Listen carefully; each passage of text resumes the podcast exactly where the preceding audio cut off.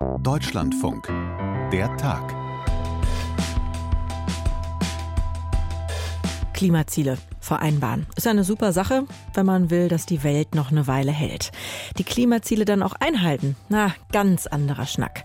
Zwei Wochen lang ist dazu jetzt Zeit auf der Weltklimakonferenz. Und zwar, um sich mal so ganz tief in die Augen zu schauen, ob die gemeinsam vereinbarten Klimaziele von Paris auch erreicht werden. 1,5 Grad maximal. Wärmer sollte die Welt möglichst nicht werden in den nächsten Jahren im Vergleich zur vorindustriellen Zeit. Sonst wird es hier extrem ungemütlich bis unbewohnbar. Da knallt diese Zahl dann natürlich voll rein auch relativ aktuell. 2023 wird das wärmste Jahr seit 125.000 Jahren. Das Jahr der Klimarekorde. Extrem ist das neue Normal.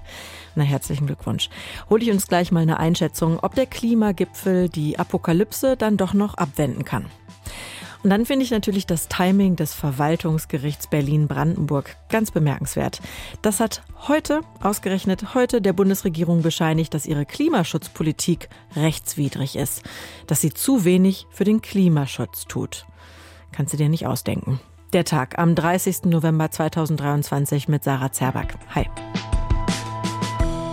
13 Tage Klimagipfel in Dubai. Ja, und wer hätte gedacht, Dubai ist nicht die Hauptstadt der Vereinigten Arabischen Emirate. Das ist das Ergebnis unserer Redaktionskonferenz heute Morgen, die sich so ein bisschen als Erdkunde-Selbsthilfegruppe entpuppt hat. Also, die Hauptstadt ist Abu Dhabi und Dubai ist die Hauptstadt von einem der Emirate und natürlich die Hauptstadt aller Insta-Hipsters, klar.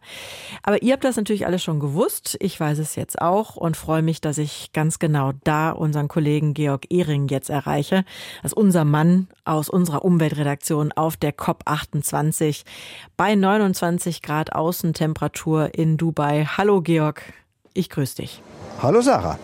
Und ich meine, es ist erstaunlich leise so, das ist immer gut in so einem Podcast, aber äh, nimm uns doch mal ein bisschen mit. Stehst du da jetzt in einem voll klimatisierten Tagungsgebäude oder wie sieht es da bei dir aus? Ich sitze in einem Medienzentrum, da ist sozusagen ein Käfig neben dem anderen, also ein äh, abgesteckter Bereich mit äh, Schnellwänden, abgesteckter Bereich, wo die ARD-Anstalten äh, ihre Büros haben, wo wir untergebracht sind, wo äh, die Weltmedien untergebracht sind, vor allem eben die elektronischen Medien in diesem Haus. Das ist eine große Halle im, in der Dubai Expo, wo das hier stattfindet. Das ist ein riesiges äh, Messegelände, wo man viele Menschen ganz bequem unterbringt, ohne dass man sich gegenseitig auf die Füße tritt. Aber ist schon so, ne? Draußen sind knapp 30 Grad und Wüste und drin wird jetzt über die Rettung des Weltklimas gesprochen mit Klimaanlage. Ja, ja, die Klimaanlage ist hier auch wichtig, sonst könnte man das nicht machen. Nee, klar. Vor allen Dingen nicht bei so knapp 100.000 Teilnehmerinnen und Teilnehmern. Das ist ja die aktuelle Zahl. Das ist ja der Wahnsinn. Ich habe noch mal geguckt, äh, letztes Jahr in Ägypten, da waren es 40.000. Warum werden das immer mehr, Georg? Äh, das hat äh, gute Gründe, meine ich. Die Klimakonferenzen haben in der ersten Zeit, also bis zum Pariser Abkommen, bis zur 21. Konferenz dazu gedient, den Rechtsrahmen international für den Klimaschutz zu schaffen. Und danach auch noch so ein bisschen, weil danach die Ausführungsbestimmungen auch noch einige Jahre besprochen werden mussten. Dieser Rechtsrahmen steht jetzt und mit dem Fonds für Schäden und Verlusten Luste hat man jetzt eine, einen weiteren Fonds gegründet, der sehr wichtig ist. Aber im Grunde genommen steht der Rechtsrahmen für den Klimaschutz. Und jetzt geht es an die Umsetzung. Und das ist wesentlich kleinteiliger. Äh, da werden Abkommen zwischen Staaten geschlossen. Ich erwähne mal äh, die Abkommen, die es gibt mit äh, Ländern wie Südafrika, Ägypten, Mexiko und äh, auf der einen und dann jeweils Industriestaaten auf der anderen Seite, wo diese Schwellenländer, die immer noch Kohlekraftwerke zum Teil bauen, ihre Klimaziele erhöhen und dafür unterstützt werden bei der Umstellung auf erneuerbare Energien.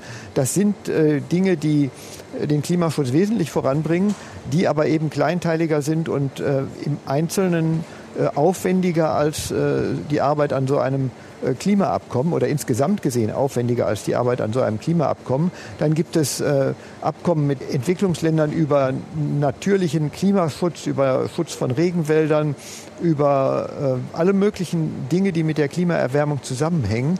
Dieser Messecharakter sorgt dafür, äh, dass da auch mehr Menschen beteiligt sind. Und für mich ist die große Zahl der Menschen, die hier hinkommen, ein Hoffnungssignal, äh, dass sich wirklich viele um den Klimaschutz kümmern und da auch Energie reinstecken. Hm. Also sind die 250 deutschen Regierungsmitarbeitenden auch keine Schlagzeile wert, so wie es jetzt die Bild gemacht hat? Man könnte daraus eine Schlagzeile machen, Deutschland kümmert sich intensiv um den Klimaschutz. Das wäre schon eine Schlagzeile wert. Okay, die Schlagzeile habe ich jetzt nicht gelesen, genau. Ähm, du hast den Fonds für Schäden und Verluste angesprochen, Georg. Das ist ja tatsächlich auch jetzt hier wenige Minuten vor unserem Gespräch. Ist da was passiert? Ich selber, als ich das gehört und beziehungsweise über einen Ticker gelesen habe, hatte ich so ein kleines Déjà-vu, so hieß ja die Folge vor einem Jahr, als wir beide da exakt drüber gesprochen haben. Da sah es nicht so gut aus, erinnere ich mich. Und jetzt habe ich gerade äh, sozusagen die Überschrift gelesen, COP28 stellt Arbeitsfähigkeit von Fonds zu Klimaschäden her. Da sage ich nur, gut, dass du da bist, um das zu übersetzen, Georg. Was heißt das? Das heißt, dass es künftig einen Fonds gibt, der für die Bewältigung von Schäden und Verlusten durch die Klimaerwärmung in Entwicklungsländern Zahlungen leisten kann. Das geht um die Bewältigung von Katastrophen, es geht auch um die Vorbeugung und um Frühwarnsysteme beispielsweise, um einen ganzen Strauß von möglichen Maßnahmen. Der Bedarf an so etwas ist riesig, weil die klimabedingten Schäden immer größer werden. Äh, das, äh, die UN-Handelsorganisation hat es auf 150 Milliarden Dollar pro Jahr beziffert. Und dieser Fonds hat jetzt eine institutionelle Struktur, die vorher ausgearbeitet worden ist. Die Entwicklungsländer haben das seit ganz langem gefordert. Sie müssen aber in vielerlei Hinsicht ähm, auch hinnehmen, dass sie mit ihren Forderungen nicht durchgekommen sind. Der Fonds ist bei der Weltbank angesiedelt mit einer komplizierten Konstruktion, nicht direkt beim UN-Klimasekretariat. Und in der Weltbank haben Industrieländer eine sehr starke Stellung. Und vor allem der Fonds lebt von freiwilligen Einzahlungen. Der ursprüngliche Gedanke der Entwicklungsländer war Verursacherprinzip wie in der Versicherung oder wie im Schadensersatzrecht genauer gesagt. Äh, wer den Schaden äh, angerichtet hat, muss auch dafür bezahlen. Von einem solchen äh, Schadensersatzprinzip ist nicht mehr die Rede, sondern von freiwilligen Zahlungen. Aber jetzt hat man sich auf diesen Fonds geeinigt und jetzt ist der Weg frei, auch Finanzzusagen zu geben, dass dieser Fonds arbeiten und auch Geld vergeben kann. Okay, der Weg ist frei für die Freiwilligkeit. Äh, für wie wahrscheinlich hältst du das, dass da auch schnell die benötigten Milliardensummen dann zusammenkommen und auch an die Länder, die es brauchen, am nötigsten brauchen, dann ausgezahlt werden? Äh, davon kann man gar nicht ausgehen. Dass diese benötigten Summen zustande kommen, auch nur annähernd zustande kommen, kann man nicht ausgehen. Ich glaube, dass das jetzt ein zäher Prozess wird. Es gibt erste Finanzzusagen, aber äh, das ist Dimensionen von den benötigten Höhen entfernt. Und man muss ja auch wissen, die benötigten Höhen, die steigen schnell. Wir erwärmen das Klima ja weiter und es ist gelegentlich von neuen Normalzustand die Rede. Das ist es nicht, sondern solange wir das Klima weiter erwärmen, wird es schnell schlimmer und dann steigen auch die Schadenssummen. Mhm. Also das ist auf jeden Fall schon mal ein äh, Schritt, der wichtig ist. Die Einordnung haben wir gehört. Ähm, das Zweite ist ja sozusagen, dass das Ganze, die ganze Veranstaltung, die zwei Wochen lang geht, ja so eine Art erste globale Bestandsaufnahme auch ist für das, worauf man sich 2015 in Paris geeinigt hat. Wie sieht's denn da aus? Äh, nimm, nimm das doch mal vielleicht ein bisschen vorweg zum Auftakt, äh, vor allem beim Stichwort Emissionen. Ne? Ja, da gibt es ein Dokument zu, was diese globale Bestandsaufnahme äh, skizziert. Das ist beschlossen worden schon in Paris 2015. Nach acht Jahren gucken wir mal, was rausgekommen ist mit dem 1,5 Grad Ziel. Und diese Bestandsaufnahme ist sehr schonungslos. Sie besagt, dass bei den derzeit beschlossenen Maßnahmen die Erderwärmung nicht auf 1,5 Grad begrenzt wird, sondern auf knapp unter 3 Grad, äh, je nachdem, äh, was man da alles mit einrechnet, was passiert noch zum Klimaschutz, ähm, sich entwickelt. Das heißt, ganz, ganz weit vom Pariser Abkommensziel entfernt. Zur Zeit des Pariser Abkommens sah es noch wesentlich schlimmer aus. Das zeigt, äh, dass der Klimaschutz durchaus in diesen Jahren Erfolg gebracht hat. Aber äh, um bei 1,5 Grad zu bleiben, müssten die Emissionen bis zu dem Jahr 2030, also in diesem Jahrzehnt, fast halbiert werden. Und der Trend ist, sie steigen nicht weiter, immerhin ein Erfolg auch des Klimaschutzes, aber sie sinken auch noch nicht. Und diese äh, riesige Lücke sorgt dafür, dass eben auch bei der Temperatur die Lücke so groß ist. Und das ist jetzt das Kernthema dieser Konferenz, eine Entscheidung zu fällen oder einen Beschluss zu fällen, äh, der dafür sorgt, dass die Staaten ihre eigenen nationalen Klimaziele erhöhen und dann die Lücke zwischen Anspruch und Wirklichkeit wenigstens kleiner werden müssen. Mhm. Oh ja, das, das klingt jetzt auch erstmal noch nicht so ähm, total optimistisch, äh, ne, diese Lücke erstmal kleiner werden zu lassen. Vor allem, wenn wir uns angucken, wer ist denn Gastgeber des Ganzen? Einfach das Land, das zu den größten Ölexporteuren der Welt gehört und ja auch selber plant, da nochmal massiv auszubauen, ne, was Öl- und Äh, der Konferenzleiter äh, Ahmed Al-Jaber, der Minister für Innovationen in äh, den Vereinigten Arabischen Emiraten und Chef des Ölkonzerns ADNOC, der setzt den Ton, wir müssen alle pragmatisch sein. Er will alle mitnehmen, er fordert mehr Ehrgeiz. Er hat ja auch einen ersten großen Erfolg selber durch die Errichtung und äh, Perfektmachung des äh, Fonds für Schäden und Verluste errungen. Aber mit dem Wort Ehrgeiz und Pragmatismus hat man den Eindruck, er will äh, dafür sorgen, dass in Bezug auf Öl und Gas die Entschlüsse nicht ganz so hart ausfallen. Die Ölstaaten stellen sich auf den Standpunkt, die Emissionen sind das Problem, nicht die Verbrennung von Öl und Gas, denn man kann das dabei entstehende CO2 ja abscheiden und in tiefen geologischen Formationen einlagern. Und deswegen sollte man sich auf erneuerbare Energien konzentrieren, eben auf weniger Emissionen und die Forderung Ende von Öl, Kohle, Öl und Gas äh, möglichst außen vor lassen oder wenn es denn kommt, dann ein langsames Aus für diese Energiequellen. Puh, okay, also das, so viel habe ich äh, mir in meinem Laienwissen angelesen. Man kann das machen, man kann die Emissionen verklappen, aber so einfach ist es nicht. Und natürlich kann das auch wiederum massive Umweltschäden nach sich ziehen, Georg, oder? Das äh, klingt jetzt auch ein bisschen nach Greenwashing. Äh, ja, äh, das ist äh, eine Sache, die sicherlich erforderlich wird. Es gibt zum Beispiel Emissionen aus der Zementindustrie, die man gar nicht vermeiden kann. Und für solche Zwecke ist auch Deutschland dafür, äh, CO2-Abscheidung und Speicherung zu nutzen. Allerdings in dem großen Rahmen, wie das bei der Energieerzeugung geht, das würde wahrscheinlich die Möglichkeiten dieser Technik völlig überfordern und würde auch davon ablenken, dass man auf erneuerbare Energien umstellen sollte. Und von daher ist diese Ausweitung und diese große Verwendung von äh, CO2-Speicherung meiner Meinung nach im Klimaschutz keine gute Idee. Äh, sie wird auch äh, weit von vielen kritisiert. Antonio Guterres, der UN-Generalsekretär, hat sich für das aus, einen Ausstieg aus den fossilen Energien ausgesprochen. Die deutsche Klimabeauftragte Jennifer Morgan auch. Aber da wird es sicherlich ein hartes Ringen um die Formulierungen auf dieser Konferenz geben. Und die deutsche Klimabeauftragte, die war ja auch ganz optimistisch, was den Erfolg betrifft. Die führt ja für Deutschland die Verhandlungen. Wann ist das denn für die Bundesregierung ein Erfolg? Ja, sie hat den äh, Erfolgsmaßstab hochgesetzt auf Verdreifachung der erneuerbaren Energien bis 2030, Verbesserung der Energieeffizienz und eben äh, einen Beschluss zum Ende von äh, fossilen Energiequellen. Ähm, da wird man sehen, inwieweit das auch tatsächlich umgesetzt wird, inwieweit das als, als starkes Signal an Staaten und auch an Investoren verstanden wird, ihre Praxis dann auch ta tatsächlich umzustellen. Denn so ein Beschluss ist ja keine rechtsverbindliche Entscheidung, sondern eine Sache, die mehr oder weniger Aufforderungscharakter hat. Allerdings, wenn sich alle dahinter stellen, dann zeigt das auch schon einen gewissen Ernst. Mhm. Ja klar, also Georg, du kannst natürlich nicht in die Zukunft gucken, aber um jetzt mal diesem Optimismus der äh, deutschen Verhandlerin sozusagen was entgegenzusetzen, zitiere ich mal den Hamburger Klimaforscher Mujib Latif, der war eher pessimistisch und hat gesagt, also die letzten 27 Gipfel, die hätten ja schon nichts gebracht, da sei jetzt vom 28. auch nicht so viel zu erwarten. Du warst ja schon auf sehr vielen Gipfeln mit dabei. Wie siehst du das denn? Äh, ich sehe das wirklich anders. Also äh, ich war, das ist jetzt mein 14. Äh, Weltklimagipfel und es ist ein Prozess hin zum Klimaschutz, der eine ganze Menge gebracht hat. Wir haben in den letzten Jahren zum Beispiel den kolossalen Aufschwung der erneuerbaren Energien erlebt. Die sind jetzt die billigsten Energiequellen und es wäre auch wirtschaftlich unvernünftig, sie nicht in großem Maßstab einzusetzen. Aber die Herausforderung ist größer geworden. Die Wissenschaft hat auch herausgefunden, dass eine kleinere Klimaerwärmung viel größere Folgen hat, als dass man sich das früher ausmalen konnte.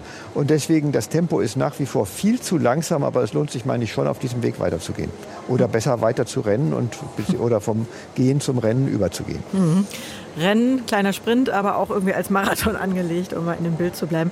Und noch mal ganz kurz zum Schluss. Uns hat ja hier in Deutschland äh, heute die Nachricht erreicht, dass erstmal wieder eine Rüge kam. Ein weiteres Gericht hat gesagt, also so wie ihr Politik macht, liebe Bundesregierung, geht, so geht das nicht. Und diesmal geht es ausgerechnet um Klimaschutz, ausgerechnet zum Start der COP 28. Wie ist das denn äh, so in Dubai angekommen? Gibt es da Reaktionen schon? Also ich habe noch keine Reaktion gehört. Ich habe es nur selber zur Kenntnis genommen und finde, es ist gut, dass die Gerichte äh, auf der Einhaltung des Klimaschutzes bestehen. Äh, das ist etwas, was, äh, wovon die Zukunft wirklich abhängt und das hat die Justiz langsam begriffen und das kann dem Klimaschutz beide machen. Georg, ich bedanke mich, dass du dir die Zeit genommen hast. Viel Spaß und Erfolg noch auf der COP28 Und an der Stelle kann ich auf jeden Fall schon mal teasen. Also holt euch am besten mal was zu schreiben, alle, die gerade zuhören, weil wir hier in der Tag, wir machen einen Schwerpunkt ab dem 7.12. Da schalten wir täglich nach Dubai, entweder zu dir, Georg, oder zu Ann-Kathrin Büsker. Und dann gucken wir auf Themen und Entwicklungen, für die in der Tagesaktualität vielleicht auch mal sonst kein Platz wäre. Das ist das Ziel. Also danke schon mal vorab dafür. Und wir haben sogar noch einen Hörtipp zum Start der COP28 in Dubai. Unsere Podcast-Kolleginnen von Eine Stunde History und Update Erde, die schauen in einer gemeinsamen Folge auf die Geschichte der Weltklimakonferenzen und darauf, was solche Treffen bringen. Die Folge gibt's ab sofort äh, und zwar wie immer in der DLF Audiothek und überall da, wo es Podcasts gibt. So, äh, Georg, ich nehme nicht an, dass du Zeit haben wirst, das zu hören, aber ich klicke gleich mal rein. Dank dir erstmal. Ja, irgendwann höre ich es auch. Danke dir. Halten wir also mal fest. Die Bundesregierung darf nicht so einfach machen, was sie will. Sie muss sich schon an die eigenen Gesetze halten. So wie alle anderen eben auch. Also wenn sich die Bundesregierung vornimmt, nur eine bestimmte Menge an Emissionen in die Welt zu pusten, dann muss das auch eingehalten werden. Oder zumindest, und darum geht's hier heute, dann, wenn sie feststellt, ups, wir sind drüber, dann eben schnellstmöglich nachsteuern mit Sofortprogramm. Genau darauf haben die Deutsche Umwelthilfe und der BUND geklagt und Recht bekommen vor dem Verwaltungsgericht Berlin-Brandenburg. Ich habe viele Fragen und ich kann sie jetzt zum Glück stellen an Manfred Götzke in Berlin, unseren Korridor. Und da frage ich mich natürlich erstmal, was genau hat die Bundesregierung versäumt in Sachen Klimaschutz? Warum jetzt dieses Urteil? Ja, also ganz klar, es geht um Verkehr und Gebäude. In diesen Bereichen, in diesen Sektoren wurden die Klimaziele letztes Jahr gerissen, 2022. Und eigentlich hätte die Bundesregierung, wie es im aktuell gültigen Klimaschutzgesetz auch vorgesehen ist, äh, dann in beiden Bereichen nachbessern müssen. Mit Sofortprogrammen. Das ist äh, der Kern dieses Urteils des Oberverwaltungsgerichts da heute. Also, dass die Bundesregierung jetzt gesagt hat, wir beachten unser eigenes gültiges Klimaschutzgesetz nicht, sondern wir sagen einfach, wenn ein Sektor, ein Bereich die Ziele nicht erreicht, Verkehr, Gebäudesektor, dann kann das durch andere Bereiche kompensiert werden. Das ist so nicht gültig, äh, sagt das Oberverwaltungsgericht. Ich erinnere hm? mich, da hatten wir einen Riesenaufreger. Auf jeden äh, Fall. Politischer ja. war das schon und jetzt kommt die Justiz noch dazu. Mhm. Genau. Ähm, dann gibt es noch einen weiteren Punkt aus dem Urteil heute. Bundesregierung, die wird verpflichtet, die Klimaschutzziele auch jährlich einzuhalten. Also wenn das in einem Jahr nicht gelingt, muss im darauf folgenden Jahr umso mehr getan werden, um das direkt zu kompensieren.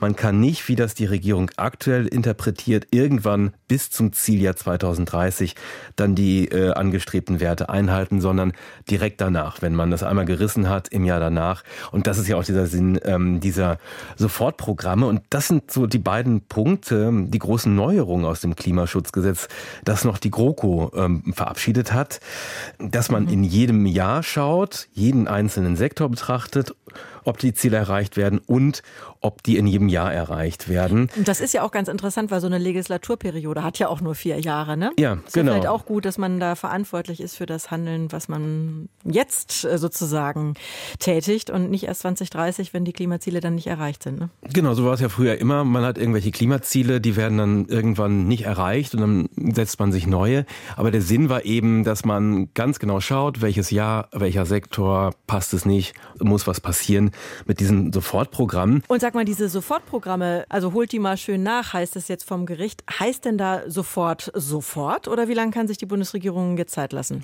Eigentlich sofort. Das hat die Richterin Ariana Holle in ihrer Begründung auch ganz klar gemacht. Es gibt aber noch ein Aber. Also das Urteil ist noch äh, nicht rechtskräftig in dem Sinne, dass die Bundesregierung da noch Revision einlegen kann. Also kommen wir gleich vielleicht nochmal drauf. Also kann nochmal vor, vor das Bundesverwaltungsgericht gehen. Aber spätestens dann, wenn das Bundesverwaltungsgericht sagt, ja, das sehen wir auch so, muss das sofort äh, umgesetzt werden. Da muss was kommen. Mhm. Und Sofortprogramm für mehr Verkehr, also ne, ist ja einer der beiden Sektoren, die da jetzt betroffen sind. Heißt das jetzt, das Tempolimit kommt doch oder welche Möglichkeiten gibt es da?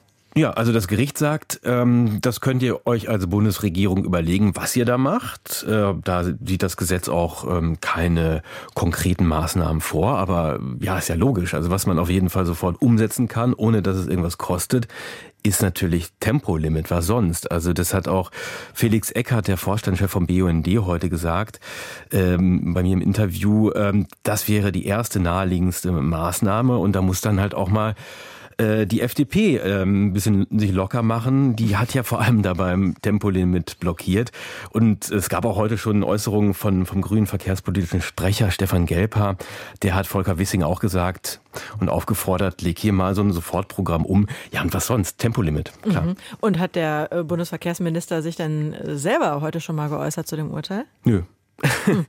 Nee, ähm, Wissing äh, ist ja derjenige, um den es hier vor allem geht. Der hat sich gar nicht gemeldet. Insgesamt sind die Reaktionen mau. Habecks Ministerium sagt, ja, es gäbe dann noch so ein Klimaschutzprogramm, mit dem man äh, was einsparen kann. That's it. Also das wirkte für mich so ein bisschen wie nach dem Urteil des Bundesverfassungsgerichts zum Haushalt. Äh, offenbar wurde die Bundesregierung auch hier kalt erwischt. Oh, oh, oh. Und nochmal zur Transparenz. Wir sind hier mhm. sechs Stunden nach dem Urteil. Also ja, da hätte genau. man auch schon mal eine Reaktion ja, vielleicht ja. bekommen können. Ah, klar. Aber da sprichst du natürlich einen wunden Punkt der Bundesregierung an. Also äh, noch ist gar nicht klar, wie das Haushaltsloch überhaupt gestopft werden soll. Und jetzt muss schon wieder was Neues äh, finanziert werden. Ein Sofortprogramm. Also wenn es nicht gerade kostenlos ist, weil es ein Tempolimit gibt. Mhm. Mhm. Äh, auch nicht so einfach für die Bundesregierung, ne?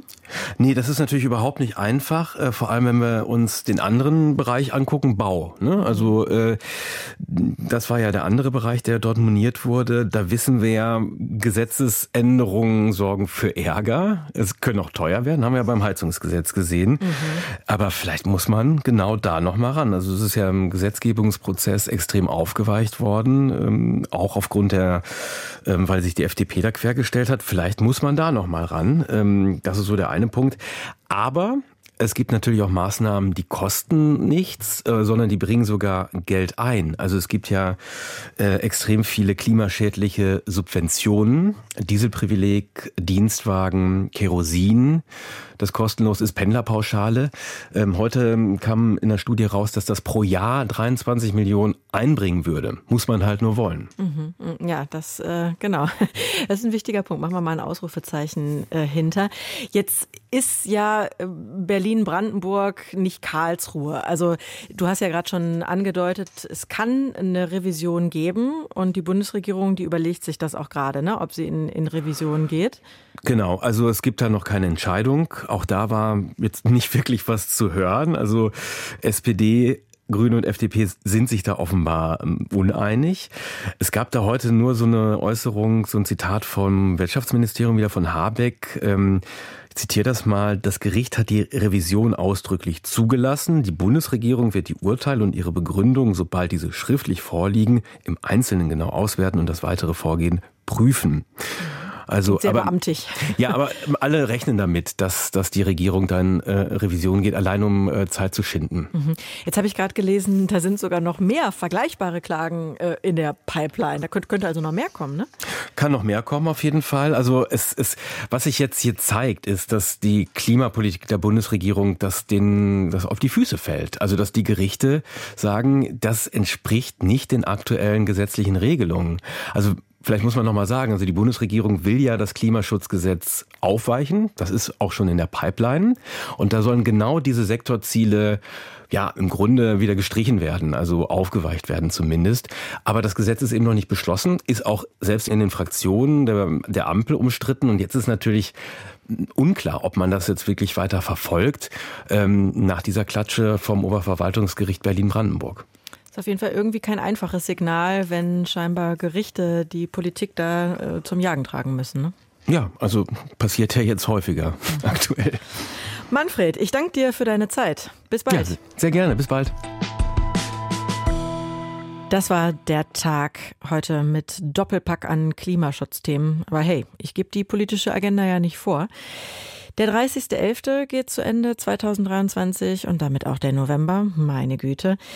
Ich sage hier an der Stelle vielen Dank und zwar im Namen des Teams. Redaktion hatte heute meine Kollegin Justina Bronska. Ich bin Sarah Zerback. Bis zum nächsten Mal. Tschüss.